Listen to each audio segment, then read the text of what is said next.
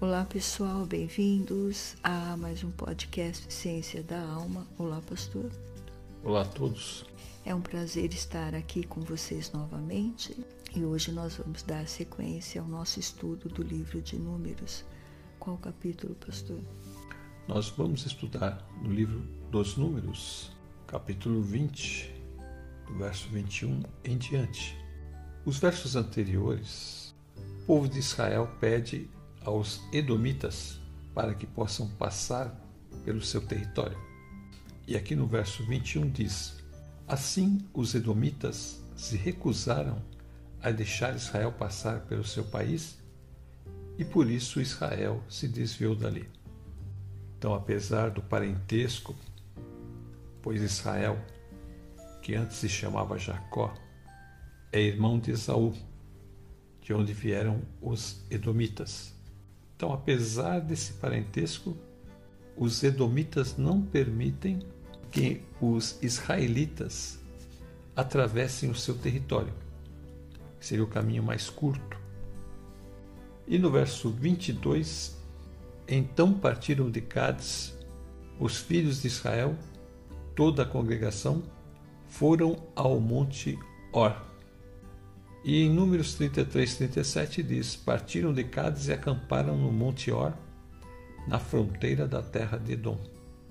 Números 20 e 23, o Senhor disse a Moisés e Arão no Monte Or, nos confins da terra de Edom: Arão será reunido ao seu povo, porque não entrará na terra que dei aos filhos de Israel, pois vocês foram rebeldes à minha palavra nas águas de Meribá. Então aqui o Senhor vai cumprir aquele decreto que ele havia dado a Moisés e Arão quando eles pecaram nas águas de Meribá. E aqui então, o Senhor diz a Moisés e Arão para que eles subam no Monte Or, que ficava na divisa de Edom. Eles não vão poder entrar na terra dos Edomitas, então eles vão margeando a terra deles. Toda a congregação partiu e foram para o Monte Or. Do verso 25 a 29, eles estão procedendo conforme o Senhor disse. Chame Arão e Eleazar, o filho dele, e diga-lhes que subam o monte Or.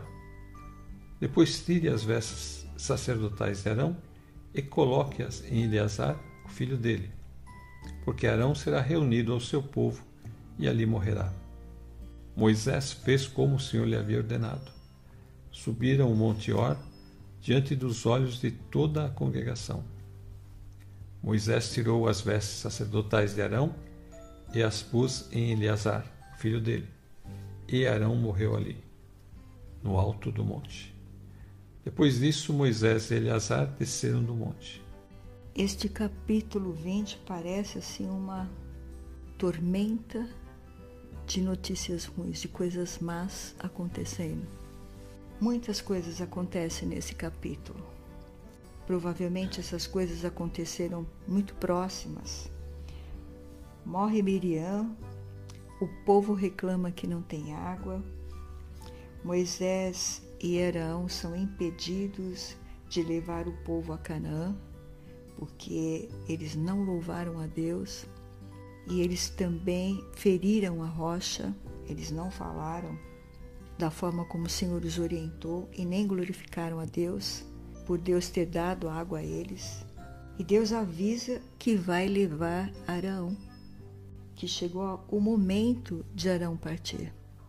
E é o próprio Moisés quem vai ter que tirar a roupa do seu irmão e colocar agora no filho. Que tristeza! E fazer isso tudo com o irmão vivo. Também aqui nesse capítulo eles receberam um não dos moradores de Edom, eles não puderam passar por ali, então eles tiveram que dar uma volta muito maior para chegar até o destino deles. Então eles estavam exaustos, cansados, e só Deus para ter dado força aqui para Moisés suportar tudo isso que ele aguentou aqui nesses dias. Você vê a mão forte, poderosa sobre eles. Agora, principalmente de saber que o seu irmão vai partir. E ele está ali com o irmão, tirando a roupa do irmão e provavelmente a hora que ele veste o filho, Arão viu o filho vestido com as roupas sacerdotais, ali foi o último fôlego de vida dele. Ele deve ter glorificado a Deus e partido. Senhor, retirou o fôlego de vida dele. Tudo isso acontece em cinco meses. Porque, como nós falamos no episódio passado, a morte de Miriam acontece no primeiro mês e a morte de Arão, segundo números 33 e 38, acontece no quinto mês deste quadragésimo ano. E então a gente vê que naquele momento em que o Senhor decreta a morte de Arão e Moisés, que eles não vão entrar, então Arão morre cinco meses agora, ele está morrendo no quinto mês, e Moisés, quando chegar até o final desse ano, ele também morrerá. Faltando então praticamente agora sete meses para eles entrarem na terra de Canaã, neste ano Moisés já perdeu a sua irmã, teve o problema de não poder entrar, quer dizer, Deus deu um, um prazo de validade para eles, para Moisés e Arão, e agora então Moisés tem que fazer todas essas coisas que Deus ordenou. Como você falou, é uma coisa dura, uma coisa difícil. Você, seu irmão, seu sobrinho, subindo aquele monte, e ali eles começam já a despedida.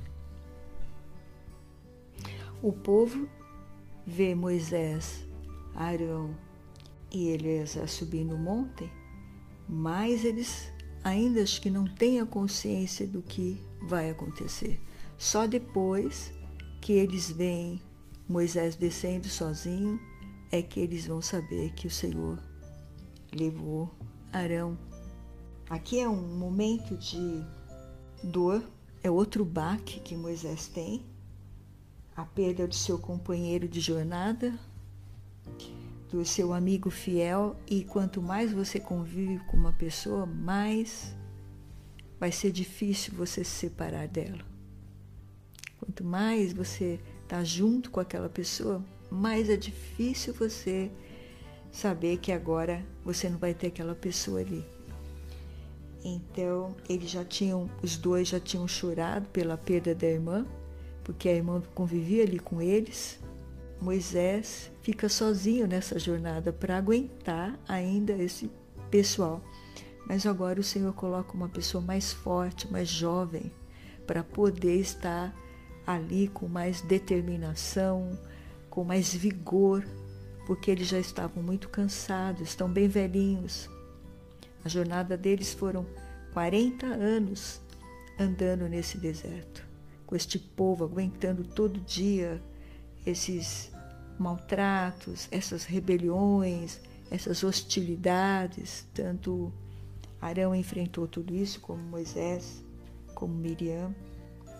Quantas lutas ele viu Moisés passar e tomou essas dores também para si. Quantas vezes ambos também foram ameaçados, pastor? Muitas vezes, desde o momento em que Arão aparece em Êxodo 4,14, quando Deus, já irado com Moisés, diz para ele que vai chamar o seu irmão para ser o seu profeta. E logo em seguida eles voltam para o Egito e lá já começam os conflitos. Então, desde o primeiro instante que eles começaram a fazer tudo aquilo que o Senhor ordenou a eles, eles entraram em conflito com esse povo. E esse conflito foi durante todos esses anos e só vai terminar esses conflitos com Moisés dentro de sete meses, quando Moisés então também irá ao Monte Nebo e será também levado pelo Senhor. Ambos foram ameaçados muitas vezes, meu pastor? E também foram salvos pela potente mão do Senhor. E como É triste a morte, meus amados, é muito triste. Porque o ser humano não foi feito para se desligar de outro ser humano, ele foi feito para viver em comunhão com seu Criador. Mas quando o pecado entrou na terra e fez essa ruptura, esta relação se quebrou. Então o homem, até então, enquanto Adão e Eva não souberam o que era a morte, eles não sabiam o que era a dor da separação, principalmente do seu Criador. Então, quando nós perdemos um ente querido, é só nesse momento que nós sabemos o que é a separação do nosso Criador. É nesse momento que nós sentimos a dor que foi sentida lá no Éden, quando houve esta divisão. O Senhor teve que separar daquele ser que ele criou para amá-lo. Mas como o Senhor nos criou com livre-arbítrio, ele teve que suportar essa dor de nos ver traí-lo e ficar longe de nós. Então a morte entrou. Então toda vez que nós perdemos um ente querido, aquela dor volta, é a dor da falta que faz o nosso Criador junto de nós. E nós sentimos isso quando nós perdemos um ente querido. É a dor que aquela pessoa vai fazer falta para nós. E então nós sentimos muito. É uma dor irreparável. Só o Espírito Santo é que nos consola a viver quando nós perdemos um ente muito amado, muito querido. E Moisés tem que continuar o trabalho dele, mas ele agora aqui vai ficar de luto junto com todo o povo por 30 dias. Eles vão chorar pelo irmão, que era o costume. Trajetória de Arão desde o livro do Êxodo até aqui, a gente percebe que ele foi o grande companheiro de Moisés nessa jornada de 40 anos. E ele foi chamado por Deus para ser o profeta de Moisés mas acabou sendo o primeiro sumo sacerdote do povo de Israel. Deus o chamou e deu ordens a Moisés para ungir Arão e seus filhos, no livro de Êxodo, capítulo 30. Tem momentos em que Arão perde a mão, como no capítulo 32 do livro de Êxodo, quando ele permite o povo de Israel cair na idolatria. Então Lá vai Moisés interceder por ele e pelo povo. Também há um evento triste quando ele perde os dois filhos no livro de Levítico, capítulo 10. Naquele momento ele não pôde expressar sua tristeza porque ele estava ali como sacerdote. Deus não permitiu. Outra coisa que acontece também no capítulo 12 de Números que ele e Miriam contestam a posição de Moisés e Deus ouve e Miriam é castigada. Com o pedido de Arão a Moisés e a intervenção de Moisés, então ela volta a ficar sã. E por fim, agora aqui nesse mesmo capítulo de Números 20, foi quando o Senhor decretou que Moisés e Arão não entrariam na terra foi naquele evento quando eles foram tirar água da rocha, naquele lugar chamado Meribá. Ali então o Senhor decretou que eles não entrariam na terra de Canaã. Então nós vemos aqui como Arão foi importante. Ele, Moisés e Miriam, eles eram as colunas desse povo. Eles estavam ali na frente. E Deus usava cada um deles. E agora então chegou o momento em que ele vai passar as suas roupas para o seu filho. Então é um momento extremamente melindroso. O irmão, pai e filho estão no monte. Três vão subir, mas só dois vão descer. E a bênção é de saber que ele estava ali no monte com o Senhor, que o Senhor recolheu o espírito dele, porque apesar dele ter pecado, o Senhor o perdoou e mostra aqui para gente também as nossas fraquezas. A gente vê essa família aqui, Moisés, com seu irmão, com todas essas dificuldades que ele teve, as nossas vidas. Nós passando as nossas dificuldades, tentando lidar, porque desde que o Senhor tirou este povo do Egito, o Senhor tem passado lutas e mais lutas de todas as formas para levar este povo até a terra que o Senhor prometeu dar a eles. É um conflito espiritual. Então tudo vem ali em cima daquelas pessoas com as suas mentes fracas que não querem de forma alguma aprender nada. Usam seu tempo para ficar divagando, fomentando, é, criticando, como eles fizeram aqui com Moisés, com a liderança, e não aprendem. E impedem os outros também de chegar. Olha que, por causa da rebelião dessas pessoas, da rebeldia delas, eles levaram 40 anos para chegar no lugar que eles iam chegar em dois anos. Porque eles demoraram dois anos, porque era uma, era uma multidão de pessoas, eram milhões de pessoas andando, crianças, velhos, então eles tinham que marchar uma quantidade de dias e parar. Então, eles não tinham carros, tinham que vir né, muitos a pé. Então, até chegar todo mundo, tinha que parar, descansar, então demorou dois anos. Mas em dois anos era para eles já estarem na terra deles. E quando eles chegaram ali para possuir a terra, eles ficaram com medo dos gigantes e não quiseram avançar. Então o Senhor deu oportunidade para eles entrar na terra, porque Deus veio fazendo milagres desde o Egito, eles viram os milagres até aquele momento e eles não quiseram.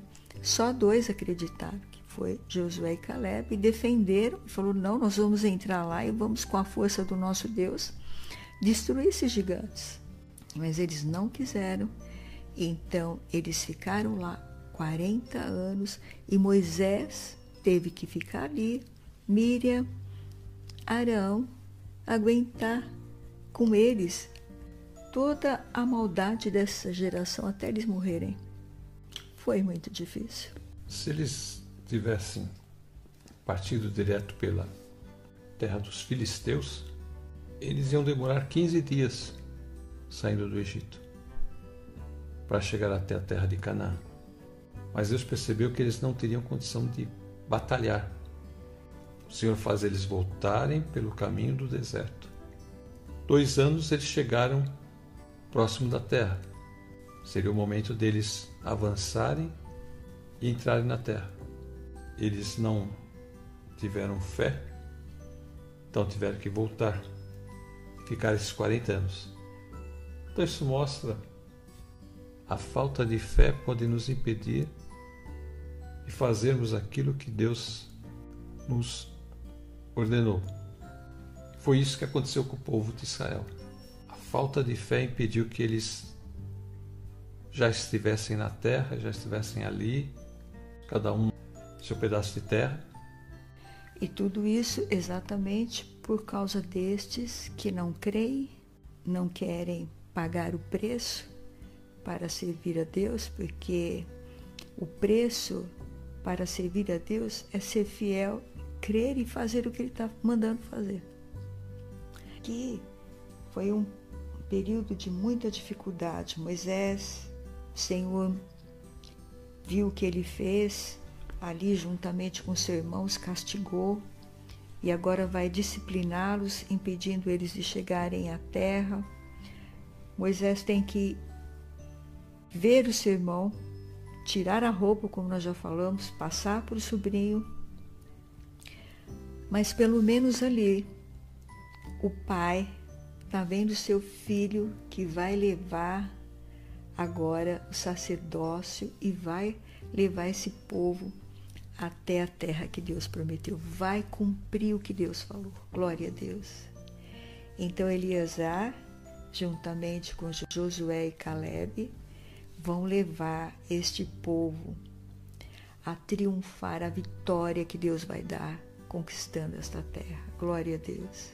Então todo esse esforço que este homem passou não foi em vão, nem ele, nem Arão, nem nada, porque Deus tem eles agora na sua eternidade. Quando Jesus se transfigura, a imagem que aparece ali, aquele ser que os apóstolos veem com ele, um deles é Moisés, que representa a lei, e o outro foi Elias, que representa os profetas. Ambos servos de Deus que trabalharam e passaram muitas lutas e dificuldades para que a palavra de Deus e a vontade de Deus fossem feitas. Então, o Senhor está nos ensinando com este capítulo e com todos os capítulos que nós lemos até agora, que ele precisa de pessoas fiéis, como o pastor leu, as sete virtudes e pecados de Arão. Então, a primeira foi que Deus o enviou do Egito para o Monte Horebe para encontrar-se com o irmão. Olha que lindo. Então, ele vai lá encontrar-se com o irmão. Segundo, ele foi escolhido por Deus para ser profeta, como o pastor falou, e porta-voz de Moisés diante de Faraó. Terceiro, Deus o escolhe para ser sacerdote e seus filhos também para serem ungidos. Quarto, ele participa com o povo da construção do bezerro de ouro por medo, medo de ser morto, porque aquele povo estava determinado a construir um bezerro e ele não teve condições, condições de se impor. Nós fizemos esse estudo, se você quiser aprender mais sobre o bezerro de ouro, Veja este episódio e você vai entender o que o medo pode fazer com as pessoas. Quinto, a rebelião dele e de Miriam contra Moisés. O Senhor puniu Miriam, porque foi Miriam que provocou isso, falar mal do seu irmão. Também fizemos um episódio muito lindo. A sexta virtude aqui é o bastão de Arão floresce Ali também fizemos um estudo glorioso que o Senhor nos deu. Aqui, o bastão onde Deus mostrou que toda a obra que Deus tinha realizado através de Israel estava sendo concluída. Deus concluiu toda a obra que ele realizou em Israel quando ele mostra o bastão de Arão florescendo e dando frutos. Brotou, floresceu e deu frutos, a obra completa, perfeita de Deus. Deus já tinha um povo, Deus tinha o seu líder, o seu sacerdote, Deus estava ali no meio deles com o tabernáculo, a obra de Deus estava completa, agora só faltava eles chegarem na terra. E isso vai ser concluído agora com Josué como líder, Eleazar como sumo sacerdote, Caleb junto com eles.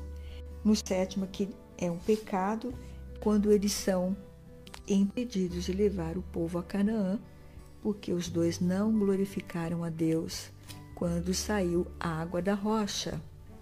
Então veja que Moisés tinha que ficar ali diante daquela rocha, que da onde ia sair a água quem ia dar água? O próprio Deus que ia dar água para ele. O Senhor ia fazer um milagre ali. Ali estava o bordão. Esse bordão estava diante do altar, estava diante da arca de Deus, representando o Espírito, a ação do Espírito de Deus que ia fazer um milagre ali, o poder de Deus. E a rocha, que também é uma representação de Cristo. Então, Deus Pai, Deus Filho, Deus Espírito, ali representados nesse lugar glorioso onde o Senhor dá água de beber para todos eles ali. Como eles não o glorificaram, o Senhor então os disciplinou, impedindo que eles fossem até a terra de Canaã com todo este povo. Então, a conquista do servo de Deus aqui na terra é uma jornada de muita luta, luta, e esta luta tem que ser vencida debaixo do poder de Deus, debaixo da potente mão do Senhor, e nós que somos servos de Jesus, ainda mais porque o sangue dele foi derramado ali na cruz, temos que estar buscando e seguindo as orientações do Senhor através da sua palavra. Então nós chegamos no final do capítulo 20, versículo 29. Quando toda a congregação soube que Arão era morto, toda a casa de Israel chorou por Arão durante 30 dias. Seguindo o padrão normal, normalmente o luto era de 30 dias. Nós vemos aqui a finitude do homem. Deus deu um decreto em Gênesis 3 de que todo homem morreria. E aqui então nós vemos Deus então faz todo um esforço para reverter esta situação. E aqui na primeira carta de Pedro, capítulo 1, versos 18 e 19, está escrito: Sabendo que não foi mediante coisas perecíveis, como prata ou ouro, que vocês foram resgatados da vida inútil que seus pais lhes legaram, mas pelo precioso sangue de Cristo, como de um cordeiro sem defeito e sem mácula. Aqui na linguagem de hoje diz assim: Pois vocês sabem o preço que foi pago para livrá-los da vida inútil que herdaram dos seus antepassados. Esse preço não foi uma coisa que perde seu valor, como ouro ou a prata.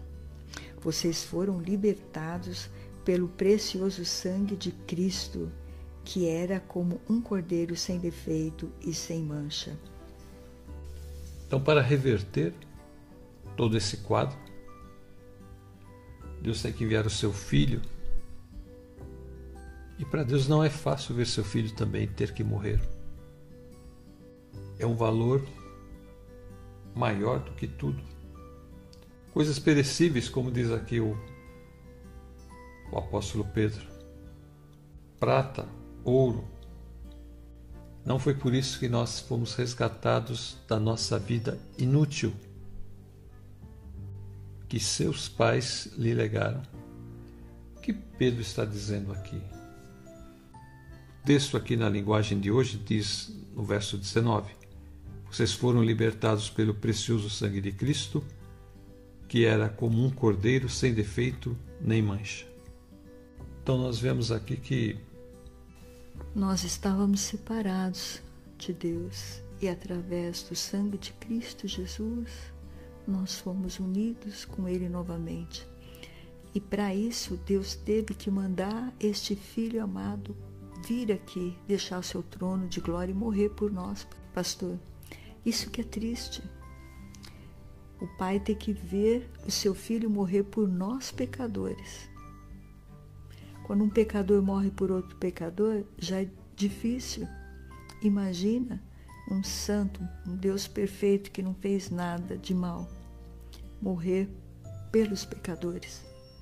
Então, o Senhor fez com que nós pudéssemos, agora através desse sangue precioso, ser amigos de Deus novamente. Nós vamos ter agora paz com Deus, vamos ser reconciliados com Ele, vamos estar no lugar que a gente estava lá, o Éden, que nós perdemos. Vamos voltar esse, a este lugar e ter comunhão com o nosso Criador. Muitas vezes a gente vê que para terminar com um mal, nós temos que, que também usar uma coisa parecida. E aqui, na carta de Paulo aos Colossenses, capítulo 1, no verso 22, agora, porém, ele os reconciliou no corpo da sua carne, mediante a sua morte, para apresentá-los diante dele santos, inculpáveis e irrepreensíveis, para poder pagar o preço da morte, o injusto teria que morrer. As pessoas que crescem nele, Jesus, pudessem ser apresentados diante de Deus santos, culpáveis, irrepreensíveis. É uma troca. Vamos trocar os nossos pecados por um justo que nada fez, e ele então, na sua morte, destruiria a morte. Aquilo que nos separava de Deus. Essa morte espiritual é que Jesus vem matar, vem destruir e vem nos reconciliar com o Pai.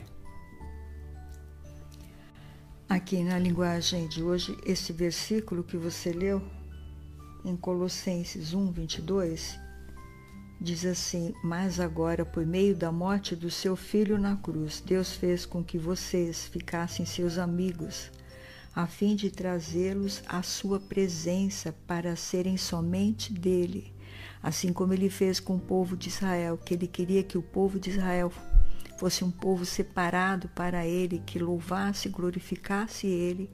Assim também ele quer que o povo dele agora, os cristãos, também seja só dele, não tendo mancha nem culpa. Como nós pecadores não vamos ter mancha nem culpa pelo sangue de Jesus que faz expiação pelos nossos pecados, porque quando nós aceitamos Jesus, Jesus faz expiação por nós. É o que o pastor acabou de explicar agora. E ele fala: Mas é preciso, no versículo 23, que vocês continuem fiéis, firmados sobre um alicerce seguro, sem se afastar da esperança que receberam quando ouviram a boa notícia do Evangelho. Então, nós precisamos continuar fiéis, firmados sobre um alicerce seguro. Qual é o alicerce? Da palavra de Deus.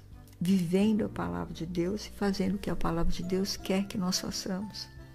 Estar andando em comunhão com o Senhor. Que nós já falamos em outros episódios é que tudo que é relacionado com a salvação é feito por Deus. Ninguém tem o poder de fazer qualquer coisa para mudar esse fato de que o homem está separado de Deus. E ninguém tem poder para restaurar esse relacionamento. Mas aqui em Judas 1,24 diz: quando Judas está fazendo uma adoração, um louvor a Deus e ao Deus que é poderoso para evitar que vocês tropecem e que pode apresentá-los irrepreensíveis diante de Sua glória com grande alegria.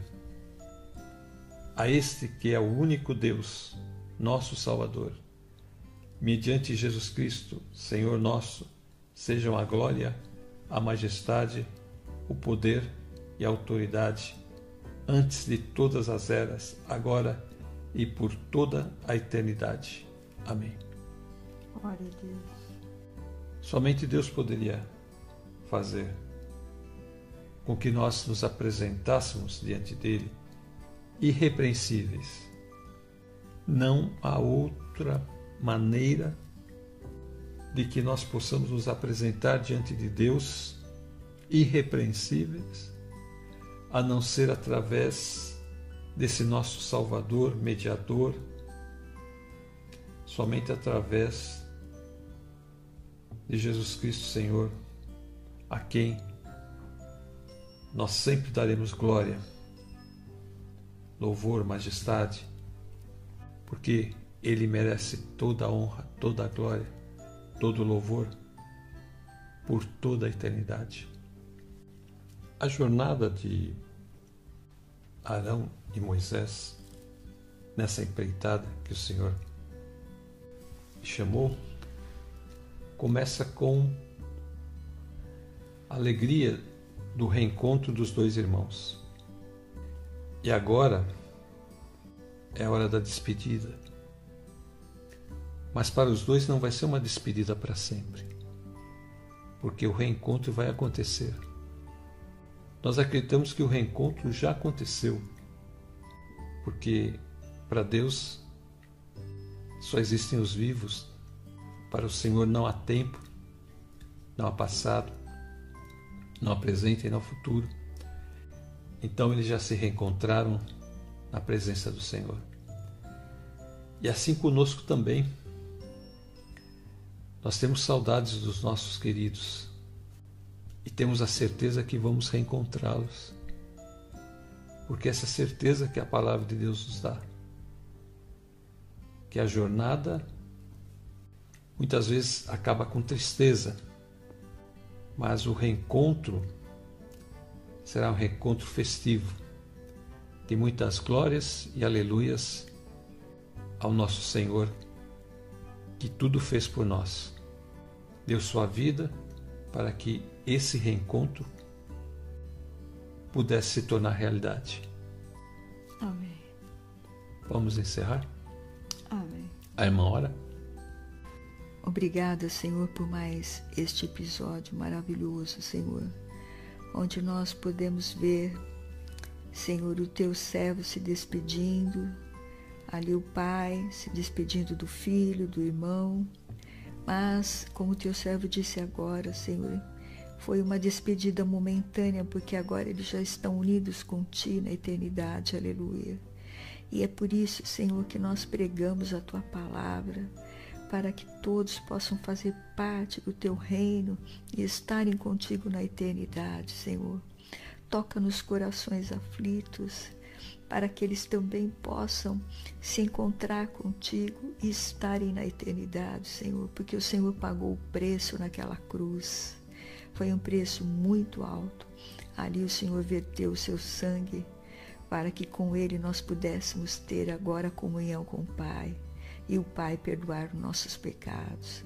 Por isso, Senhor, nós te agradecemos, a Ti toda a honra, toda a glória e todo o louvor porque foi por meio do Senhor, do teu amor por nós, que o Senhor permitiu que o teu filho viesse. Aleluia. E se o Senhor não nos amasse, Jesus não teria vindo. E Jesus veio porque Jesus nos ama e ama o Senhor. E, ó Pai, a tua obra é esta, que nós estejamos juntos contigo, Pai. Por isso nós te glorificamos e te exaltamos. Salvos que estão perdidos, Senhor, Transforma aqueles que estão caídos, Senhor, doentes, cansados, abatidos, que o Senhor esteja levantando na força do teu poder, que eles sejam salvos e cheios da alegria de te servir, sabendo que um dia estarão para sempre na eternidade com o Senhor. Em nome de Jesus, nós te agradecemos por tudo, Senhor. Amém. Eu já vou me despedindo. Fiquem todos na paz Senhor Jesus e até a próxima. Também vou me despedindo. Fiquem com Deus e até a próxima.